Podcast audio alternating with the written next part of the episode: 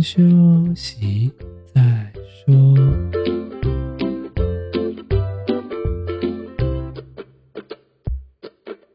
大家好，我们是先修身，我是聪聪，他是铁总。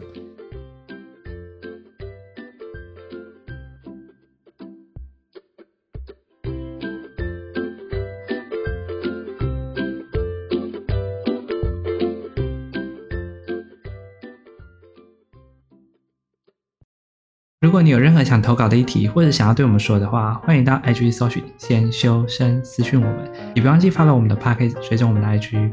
先休息再说吧。好，今天我们要来讲的是一零八课纲的下集，是关于高中篇。大家有听到我上集讲高职篇，可能比较是有重点式的整理，因为高职其实跟以往都没有什么太大的差别，只是多了一些课程加入，所以学分数降低。然后种种的问题以及一些优缺点啊，我也分析给大家听了。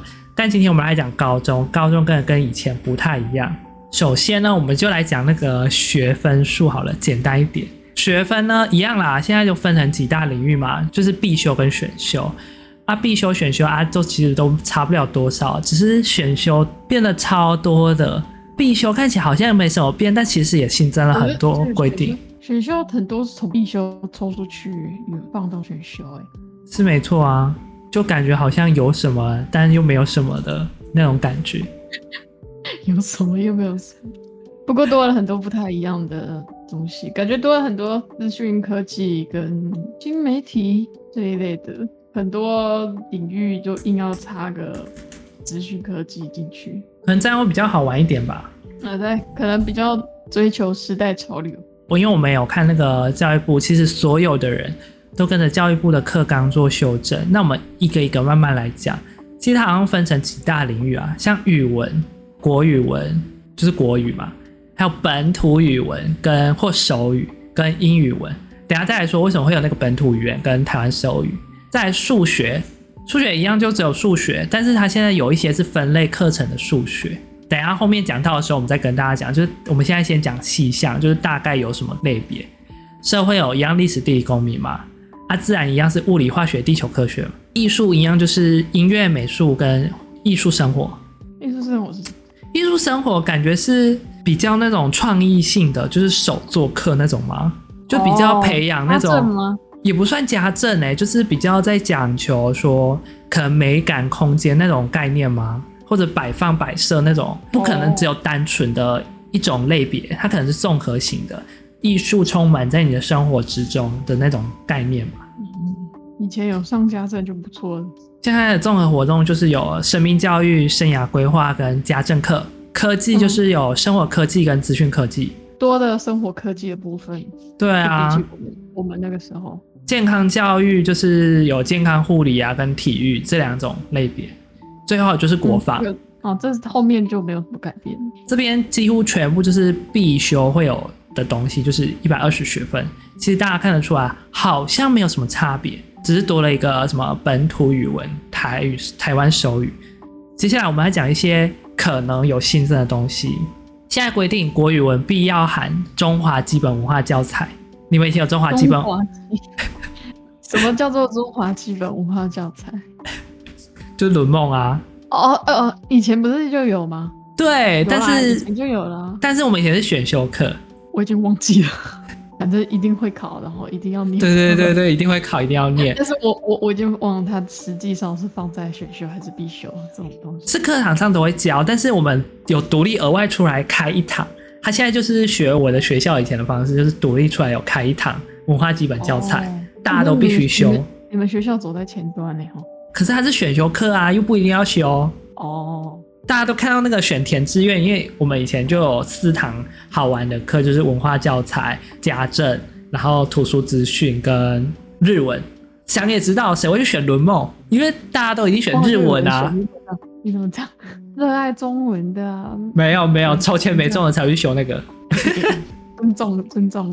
还是一堂蛮枯燥 乏味的。这是我们中文系、国文系的同学们。除此之外，就是这个课纲里面新增了本土语文，规划闽南语或客语或闽东语文，或者是台湾手语。原住民语，就是要让高中生可以选修，不一定必修，一定要修哦，不可以不修。非常强硬。然后现在数学第二学年可以让大家选择，要看要上数 A 还是数 B，因为就是分组嘛。就是我们以前数甲数乙。对对对，就是数甲数乙分科出来。然后因为我们刚刚有讲说自然科学跟艺术领域嘛，所以每一科至少要修两学分。嗯、啊，是真的会让你修吗？我不知道。我的意思是，我的意思是会拿来上别的课吗？应该是可以自己选，我觉得，因为这个一零八课纲就是讲求可以让同学自己选课。可是当你学校没有那么多老师的时候，你还是得上那一门课啊。嗯，OK。它其实有，对，没有。我们我们学校以前就很多比较小的科目就已经是一个老师全包了，而且现在还多了什么专题探索课程，就是要做一个专题，或者实验探索系列。就是要做实验观察那种类别，而且必须开四到八个学分。哇哦，很靠近大学的心态。对，没有错，它有点就是想要衔接大学的课程。可是你这样听完，你会不会发现一个问题？它多了这么多奇奇怪怪阿里不达，哎，不是阿里不达，哎哎，不对，没有没有阿里不达，没有阿里不达，多了这么多，他只能说他 只能说他目标很大，但规划好不好不知道，要看实际操作下来是怎么样。其实这跟我之前讲那个高职有同样的问题，就是因为以前我们都是可能上好上满八学分八小时，没有八学分啊，可能四学分八小时这种类别。但是呢，有一个问题所在，我现在做了这么多课程，势必我就得压缩一些必修课或选修课的时间。嗯，对。然后现在还有规定，早自修跟第八节是不得考试的规定。居然。对，什么时候考试？早自修又不是用来考试的。他们现在规定早自修跟第八节是不可以考试的。那用来干嘛？对啊，要要用。他们可以八点再到校啊。哦，所以就是变成可以八点到校这样。我也不太确定，但是只要没有考试，就是好像可以晚一点到校了。但是这也事实证明了一件事情，嗯，老师能利用的时间变少了。嗯，对。所以上课时间必须用飞的，就是咻。但是我觉得这样怎么说呢？可以用的时间变少了，可是。要大家做的事情变多了，哎，没错啊。呃，我觉得二一八课纲这个科目数啊，还有这些新增加的东西之类的，看得出来用意是好的，但嗯，可能有点还还需要再修正吧。我因为我觉得这样学生并没有比较轻松。没有错。再来高一之内还有该说要开选修课程二到十学分，这个选修课程我们之等一下下面会再说。有一个叫做加深加广选修，我就觉得很莫名其妙，这是什么东西？到底是要加深还是加广？可自己选。没有，就是同时要国文要加深加广，多开四个学分。不是啊啊，要同时了，干嘛还要另外开？不知道，反正一样意思吧。对，然后英文或第二外国语文要可以任选一科，或合计至少要开设六学分。我知道很多学校会开。那个日文、德文、法文，但是你有发现这个问题吗？这个其实就是变相把国文跟英文的课时拉长。如果那个学校没有开其他课，那他们就是啊，对了，表面上说是选修课，但是你就会发现，哎，是不是国文课变长了，英文课变长了？那个学校人员不够，他就没办法选修了，他就变必修哦。哇，讲讲的很好听，有没有？就就会变选修。他如果制度这样改，应该大部分还是会生出一些科目出来吧？要不然他也没办法向上交代。应该是对，不然真的很难。上面应该会施压了，要不然不可能。再来，因为我们上一集有讲到一个部分叫做多元选修，多元选修的意思就是让大家去选一些比较像是自主性、自由学习的课程，就是不会像一般知识课程说哦，我有课纲就是这样学。那都是老师自由来开课的东西，可以让学生选择。各校至少提供六学分的课程，跟供学生选修，就是学生必须学满六学分了。加加总总啊，大家听完那些，总共要修习的上限最多是一百八十二学分。然后如果是国语文必修含选修要二十四学分，英语文加第二外语必须也是二十四学分，但是多了必须要有跨专题。以及实作课程或者是探索体验课程的学分四学分，我们刚刚不是说要做专题啊、嗯、做实验啊，或者是探索的课程要有四学分，所以你就发现我们再也不是只要修国英数、字、社、音乐、美术什么，还要多了什么 多元选修、跨专题、实验探索。我觉得提早让学生做多元选修，或者是做专题、做探索这一类的是好事啊，因为就是总比就是白白在那里念书好。有些人去念了就忘了啊，其实也没有进到心里去，又要考虑到说那时间从哪里来，或者是他的实际上执行的时候会怎么变种，或者是规避。对，然后我们以前不是七节课，有可能会有第八节。但是现在第八节不一定会有，嗯、有些学校好像有想要把它改掉，因为第八节不能考试，只能上课嘛，所以反正不能考试。对，所以七五三十五，七五三十五节课中包含了社团活动，每周二到三节，弹性学习一到三节，再加上多元选修，再加上一些多出来的额外课程，然后你就发现必修课能上课的时间真的缩短了。哦，可是那考试范围真的有缩短吗？嗯，这个问题问的非常好，应该是有啦。可是我记得，就算是我们那个时候的有些考试的内容，也没有在考试范围内啊。是没错啦，但是现在可能比较有一点规划整合，然后发现这个制度就还是得啊、呃，希望做出一个合理的范围。所以说，刚刚听完这些，有几个比较重大的问题，里面有一个比较特别的地方，就是因为繁星。会放榜吗？因为以前不是三上就繁星了吗？哎、嗯，三上吧。然后这个时候你可能会没有资讯科技或生活科技的这个类别，但是他现在新增到繁星推荐比序了。哦，是吗？对。那个时候我记得我们是背考试科目会放在前面修掉，我们学校是这样。对，每个学校不一定，因为有一些可能是山上还是山下才开始教，有没有？可是他以前没有强制纳入，他现在是可以纳入说比序行列里面，因为我们以前比序不是比国英数字社，他现在可以比资讯科技、生活科技，耶。嗯，时代时代时代变了，变得比较不一样了啦。每个课程规划有它的目的性，所以我觉得专题真的感觉好像蛮困难，要叫同学做专题好像有点需要努力学习。专题专题有它困难的地方在，不过个人还是觉得做专题是好的。但他如果是被压榨的情况下做专题，那就是不好的。然后我们现在来讲一下细项好了，我们快速讲过就好。国语文部分呢，就是必修，因为我们开始讲必修，就是高一高二十六学分，高三只有四学分，加深推广选修八学分，所以除下来平均每个学期还是有九学分的国语文。你还是国文还是很多，我已经忘记正常应该是多少了，所以你跟我说多少，我还是忘记。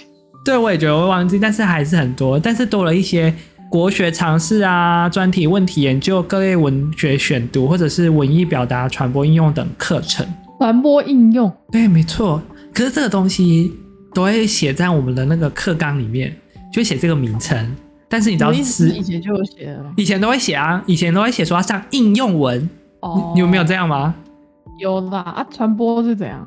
有吗？可能那个课程不是这样叫啦，可能哦，你的意思是，你的意思是，它虽然名字这样叫，但是可能实际上不一样，还是在国文。OK，, okay. 再来本土语言，就是可能就是像我们刚刚说的，需要新增一点，就是闽南语啊、客语啊、原住民语这种类别，可能比较困难呐。我觉得不是每个学校都有办法做到了。我猜这个会看他学校在哪里上什么课，而且这还有学分呢，真的是很痛苦哎。再来是英文或者是第二外语，英文是必修嘛，但英文也是效法以前的做法。以前呢、啊，我们都是上英文课，讲得很好听，对不对？但现在有英文选修课，英文选修课里面就会跟你讲说，我们要教英文作文、英文阅读与写作，会英文听讲，一样嘛？一样，就还是在上英文。他一定会被并起来。虽然说我们之前有一个老师啊，他比较那种西方教育的，所以他真的要上英文作文的时候，真的是上英文作文，没有在开玩笑。他就不，他那节就不上英文。哦。他就真的上英文作文怎么写。然后第二外语有弹性学习，弹性学习呢，就是让学生可以多元发展的课程，就是要让学生可以自动自发那种加深加广的类别，就会像是弹性学习的部分。要把它变在加深加广的选修第二外语，你有可能被英文拿去上吗？这个不太确定哎，有可能真的开日文了，让大家可以上日文课。因为像我们学校是有开日文、德文，像这个部分可能就可以选修日文或德文。嗯，我们学校以前都没有哎。那不然你们以前学校都在干嘛？不知道，可是后来有了，我刚刚去查，现在有。所以少女是我太老了，还是还是他太烂了？再来我们来讲自然科学，就一样，物理、物化学、生物、地球科学。但是呢，我们现在有选修课，因为选修物理、选修化学、选修生物跟选修地球科学。这个其实跟一二三类组有关系，所以你们什么时候会读到选修是不一定的。但是我们我后来发现啊，这个物理啊、化学啊，有一些很像是原本的范围，可是它好像有一些抽出来了。可是我记得哈，我记得那个力学啊什么的，看起来很基本，但是对我们本来社会组的人来说，它好像原本就是列在选修，哎，虽然也是考试会考，也是要学，所以有没有列在选修是没有什么差别的啦。他现在名义上通通，他这样是不管哪一类组，通通都是叫选修吗？我觉得有可能哎、欸，我们可以等一下再来好好看一下是不是这样。在社会不外乎就是历史、地理、公民，但是它多了一个探究与实作，嗯，讲的蛮好听的，就是嗯，历史学探究、地理与人文社会科学研究跟公共议题与社会研究，而且它在历史跟地理特别多加的科技的部分，对。但是这方面我们会发现它是选修课吗？对，这是这是加深加广的选修课。它还有个加深加广选修课是什么？族群课啊、性别领域啊、科技艺术啊、空间资讯、社会议题，然后或者现代经济跟民主法律，这一些都是加深加广的部分。大家会发现它其实都多了一个叫加深加广，为了让我们可以更加深入研究这些课程。再来，高中我们必修音乐、美术、艺术、生活没有问题，但是也多了加深加广选修，什么表演创作、多媒体音乐、基本设计跟新媒体艺术等等，这真的都是加深加广选修。科技领域一样是资讯科技跟生活科技，真的都是加深加广。体育好，国防都没有什么差别，他们都没什么差啦，因为他们也没办法加深加广啊，他们就是照正常的东西来讲。嗯，只是呃，不过这个又是另外一个话题了，就是体育要上什么，健康要上什么，健康护理的内容，这有些又是别的话题。对，所以说我们如果按一般科目，就是有专题探究跟第二外语文；如果是跨领域的，有跨领域专题跟跨领域科目统整。再来就是有一般单科，主要是目的要有实作实验、探索体验，就是我们刚刚说的那些类别。最后我们要来讲那个多元选修，多元选修比较特别，有专题啊、第二外国语、本土语言、全民国防教育，以及跨领域，就是跨领域的专题啊、科目统合啊。最后一个一样，他们的一般单科也会有实作实验、探索体验、职涯试探、通识课程、大学预修课程跟一些其他的课别。大家会发现必修的已经有了，原本就是我们可能要上的，就是从以前传统到现在都需要上的，但是多了一些实作探索体验课程，以及一些跨领域专题部分。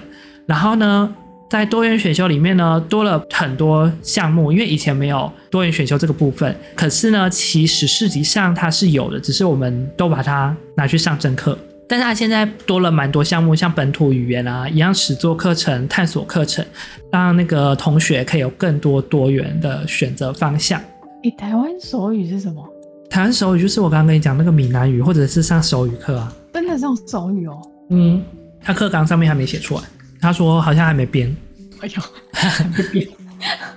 接下来我们来讲的是，就是有分三类组嘛，就一二三类组，所以一二三类组的课表都不太一样，就是物理化学会对开，然后生物跟地球科学会对开，大部分的是情况是这样，音乐美术会对开，或者生活科技资讯伦理会对开，但选修类，因为大家知道嘛，数学分组之后，强硬规定上一种吧。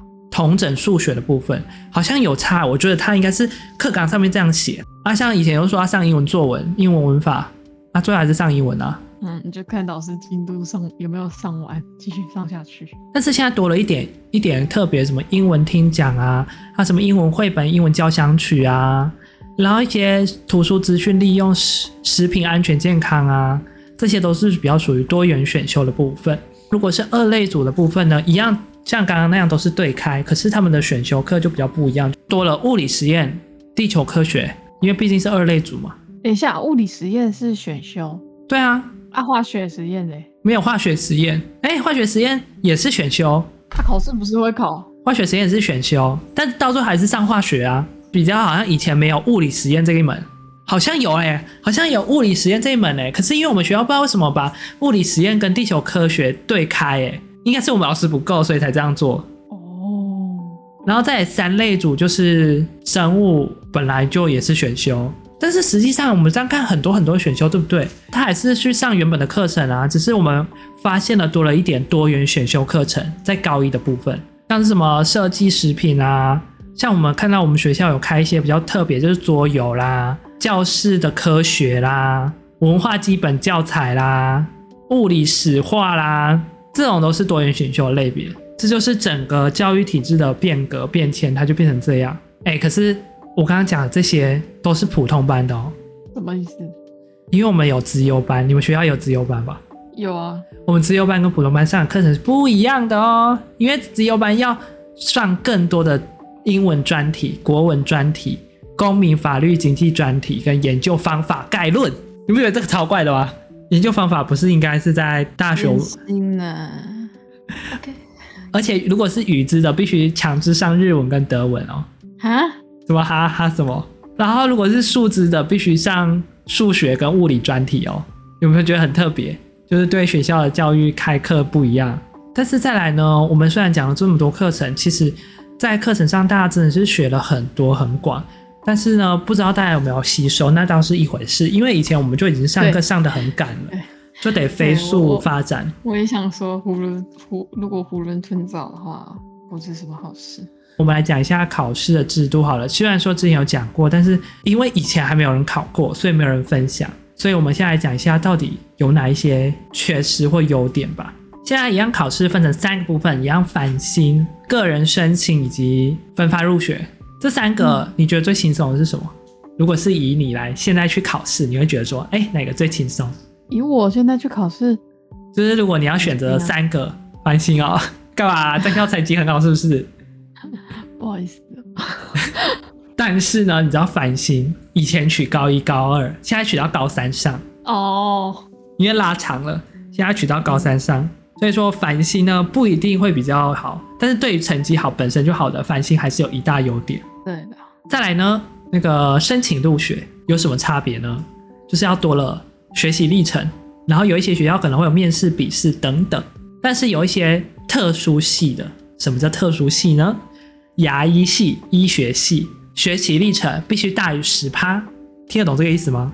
听不懂，意思就是学习历程的趴数必须在整体的趴数里面至少占了十趴以上，因为以前没有学习历程这个东西，以前只有面试跟笔试，嗯、没有学习历程。这是教育部规定的还是？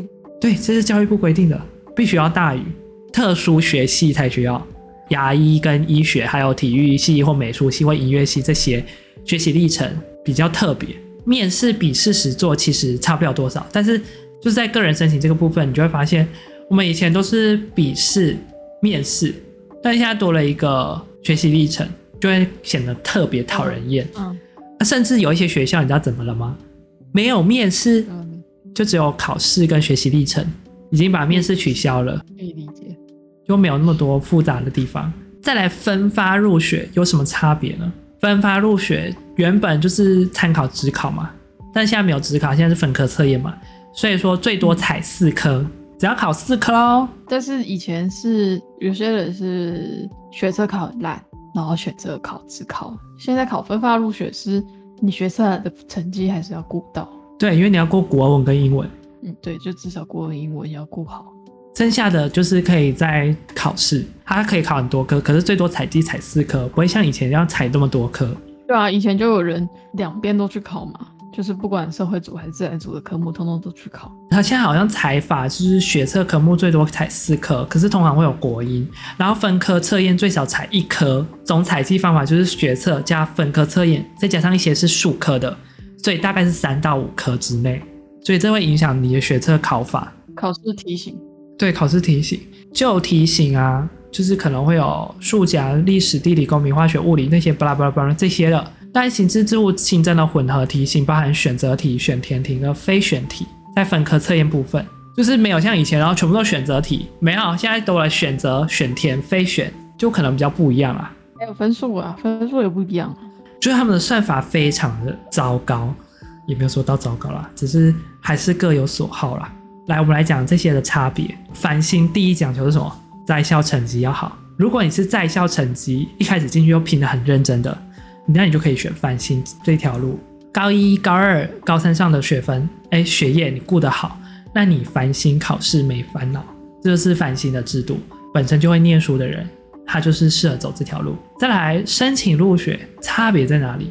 我多了一个学习历程，我考试考不好没有关系，但是呢，我学习历程做得好也是有机会的。嗯，有一些学校取消了面试，所以有可能面谈不用，但这个取决于重点就是你学测还是不能考得太糟。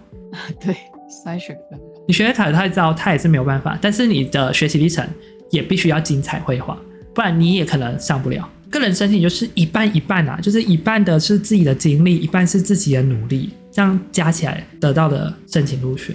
再来分发入学就是分科测验，这个好处在哪里？这个科目的差别就是对于某一些科目特别强的，例如说自然啊、社会啊、数学领域某一些科目特别强的。那他有机会在这个地方跑出头，因为国英大的成绩已经定生死了嘛。但是数学、自然跟社会在这个领域的趴数成比，有可能是两倍、三倍、四倍，拉宽了跟别人之间的距离。但是要注意是名额上留到分科测验这里已经很少了。但是因为他现在考试的时间都非常接近啊，三五七哎，三反五考七分科。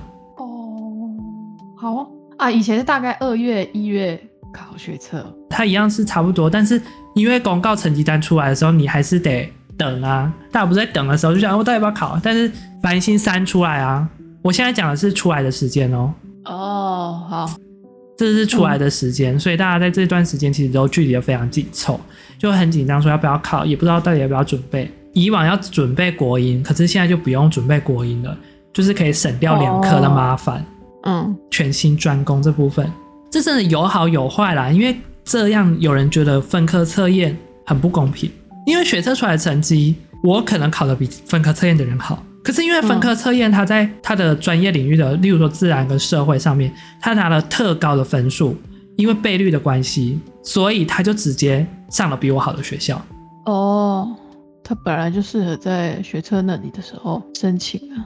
你知道为什么会这样说吗？因为国文、英文这个东西就已经被定生死了。以前是只考，可以大家都一起同拼，所以说我可能在申请入学的人的时候，我的国英考不好，我可以有机会从头再来，因为我本身国英就已经很厉害了。所以我到分科入学的时候，我可以再重新努力一次。因为大家都知道，因为自然跟社会有时候正考比较难，没有办法。在因为在职考范围，因为科目变长了，所以没有办法，所以说可能就会考得比较糟。所以我还有国英这两个可以补救，但是我现在国英定生死了。我如果去考分科测验，本身就没有那么强的，没有在这些专业领域有突出的人，那我势必就没办法赢过那些本来就很强的人啊。听得懂这个概念吗？有。他其实这个有点在试才性，你知道吗？以前的职考还没有这么完全全面的试才性，现在的分发入学完全就是走一个适才管道。如果你真的适合这个科目，那你就报好这个科目去考这一科，我就可以知道你真的很厉害。倍率那么大哦？两倍、三倍不大吗？很大呢。我跟你差十分乘以二，我就跟你差二十分嘞，超大的好不好？听说还有一些三倍的，也有人是国英就只有一倍，因为国英其实真的就是已经定生死，没办法换了。所以有些人觉得这个考试制度有好有坏啦。虽然说适性选才没有错，但是。在这方面，想要每个人都不要考试就可以上大学这件事情，还是有困难度的。而且老师的课程压力上面啊，也变得更加的累。那、啊、如果是你，你想要参加一零八课纲吗？如果叫你再重来一次，你会觉得一零八课纲对你来说是好的吗？我我我好奇一个问题耶，重考生呢？重考生怎样？重考生怎么办？什么叫怎么办？没有学习历程，自己做啊，然后可能要重新上传。我真的没有想过这个问题。你讲到一个非常严重的问题，重考生的学习历程怎么办呢？重考生可以自行上传 PDF 资料。哦，自行上传。对，哎、欸，你不要这样好不好？他们学习历程也是要自己上传的，好不好？这样就是没有人签名什么的，就自行上传，完全自行。哦，那那不就跟那个一样吗？好像书审东西一样。对啊，可是现在没有啊，现在所有人都要传啊，没有书审啊。而且现在都公版，你知道吗？基本上基本上没有办法重考啊。可以啊，为什么不能重考？不是啊，呃、很难呢。我是说，如果那种一直在考试的那种，考了好几年的那一种，那、啊、你就只能考分科测验啊。哦，也是啊。哎、欸，不行，他也不能考分科测验，你知道为什么啊？为什么？因为他没有国音啊。但他可以考学测，然后再考分科测验。好麻烦哦。